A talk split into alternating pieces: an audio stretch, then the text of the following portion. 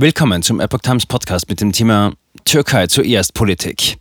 Ex-Regierungsberater. Westliche Befürchtungen über türkische Annäherung an Moskau übertrieben. Ein Artikel von Adam Morrow vom 17. August 2022. Regierungsbeamte befürchten die Annäherung der Türkei an Russland. Experten geben jedoch Entwarnung. Die Austauschbeziehungen beider Länder beruhen lediglich auf einem pragmatischen Ansatz. Die westlichen Regierungen sind zunehmend beunruhigt über die sich vertiefenden Beziehungen zwischen dem türkischen Präsidenten Recep Tayyip Erdogan und Wladimir Putin.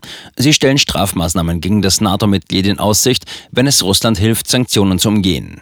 Experten, die mit der Epoch Times sprachen, bestreiten diese Behauptung jedoch. Sie sagen, dass die Treffen zwischen den beiden Ländern und die Ergebnisse daraus lediglich Ankaras pragmatischen Ansatz in Umgang mit Russland widerspiegeln. Seit der osmanischen Ära war die türkische Außenpolitik in Bezug auf Russland immer auf einen Ausgleich der Interessen ausgerichtet, sagte Matthew Breezer, ein Ex-Beamter des Weißen Hauses und des US-Außenministeriums. Die offensichtliche Annäherung in Sochi, das Treffen am 5. August, sei eine Fortsetzung dieses Balanceakts, fügte er hinzu. Gaszahlungen der Türkei teilweise in Rubel. Am 5. August traf sich der türkische Präsident Recep Tayyip Erdogan zum zweiten Mal innerhalb von wenigen Wochen mit seinem russischen Amtskollegen Wladimir Putin. Schlagzeilen machten vor allem ihre wirtschaftlichen Absprachen. Erdogan bestätigte nach seiner Rückkehr aus Sochi, dass fünf türkische Banken das russische MIR-Zahlungssystem eingeführt haben. Mit diesen können russische Touristen in der Türkei Hotels bezahlen und andere Einkäufe tätigen. Zudem soll die Türkei das russische Erdgas zumindest teilweise in russischer Währung bezahlen. Seit dem 31. März verlangt Putin, dass unfreundliche Länder russisches Gas in Rubel bezahlen. Damit spielt er auf die westlichen Länder an, welche die Sanktionen gegen Russland im Ukraine-Krieg unterstützen. Die Türkei steht nicht auf dieser Liste. Ankara bezeichnete zwar den russischen Angriff in der Ukraine als inakzeptabel, unterstützt die Sanktionen des Westens gegen Moskau jedoch nicht. Türkei kommt Russland zu nahe. In den Tagen nach dem Treffen in Sochi meldeten einige Stimmen in der westlichen Presse wachsende Besorgnis über die sich vertiefenden Beziehungen der Türkei zu Russland. Die Financial Times untermauerte diese Behauptung, indem sie anonyme westliche Beamte zitierte. Einer soll angedeutet haben, dass die Türkei mit finanziellen Vergeltungsmaßnahmen in der einen oder anderen Form rechnen müsse, wenn sie Russland zu nahe kommt. Es wäre nicht das erste Mal, dass der Türkei Maßnahmen drohen. Vor zwei Jahren verhängten die USA Sanktionen gegen die türkische Rüstungsindustrie, nachdem Ankara eine Handvoll russischer S-400 Raketenabwehrsysteme gekauft hatte. Washington sagte auch den geplanten Erwerb von 100 in den USA hergestellten F-35 Kampfflugzeugen durch die Türkei ab. Türkei liefert der Ukraine Drohnen. Nach Ansicht des türkischen Außenpolitik-Experten Halil Akinci sind die angeblichen Bedenken des Westens hinsichtlich einer Annäherung der Türkei an Russland auf Kosten der NATO jedoch völlig unbegründet. Der Westen wirft uns immer wieder ungerechtfertigterweise vor, dass wir uns auf Russland zubewegen und uns der NATO entfernen, sagte Akinci gegenüber der Epoch Times.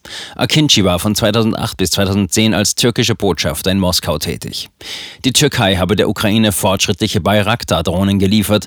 Wie kann man uns vorwerfen, dass wir uns auf Russland zu bewegen, so der Diplomat. Er wies auch schnell die Annahme zurück, dass aufgrund der Ergebnisse des Treffens in Sochi neue Gründe für eine Bestrafung Ankaras gäbe. Die NATO verkenne konsequent die lebenswichtigen Sicherheitsinteressen der Türkei.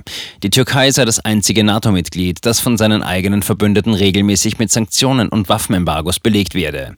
Dies habe das Land dazu gezwungen, einen pragmatischen Ansatz gegenüber Russland zu wählen, obwohl es ein furchterregender Nachbar ist. Der ex-weiße Hausberater Matthew Breezer stimmt dem zu. Ich glaube keineswegs, dass sich die Türkei von der NATO oder der Ukraine weg auf Russland zubewegt hat, sagte Breezer, der jetzt im Vorstand der Denkfabrik Jamestown Foundation angehört. In den Beziehungen zwischen der Türkei und Russland gebe es immer ein Ziehen und Drücken. Diese jüngsten Vereinbarungen, einschließlich der Bereitschaft der Türkei, den Handel mit Russland in Rubel abzuwickeln, spiegeln genau das wider. Dies ist lediglich eine Austauschbeziehung der Türkei mit Russland, das andere Mitglieder des NATO-Bündnisses verärgert, so Breezer. Türkei zuerst Politik. Genau diese Austauschbeziehung zu Moskau ermöglichte es der Türkei, zwischen Russland und der Ukraine zu vermitteln, nicht ganz ohne Erfolg, wie Akinci meint. Im vergangenen Monat half Ankara bei der Vermittlung eines bedeutenden Abkommens zwischen den beiden kriegführenden Ländern, das der Ukraine die Wiederaufnahme von Getreidelieferungen durch das Schwarze Meer ermöglichte. Als unmittelbare Folge sind bisher 16 mit Weizen beladene Frachtschiffe von ukrainischen Häfen aus zu Märkten im Ausland aufgebrochen. Dies hat das türkische Verteidigungsministerium am 13. August bestätigt.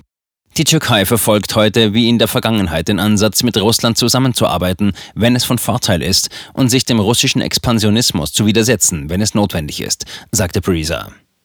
Die Türkei sei immer bestrebt, die Türkei wieder groß zu machen, indem sie eine Türkei zuerst Politik verfolgt, fügte er hinzu, und das beinhalte eine umfassende wirtschaftliche Zusammenarbeit mit Russland. Bei seiner Rückkehr aus Sochi erklärte Erdogan gegenüber Reportern, dass die Türkei hoffentlich an einem Treffen der Shanghaier Organisation für Zusammenarbeit, Shanghai Cooperation Organization, teilnehmen werde, die auf Einladung Putins im nächsten Monat in Usbekistan stattfinden soll.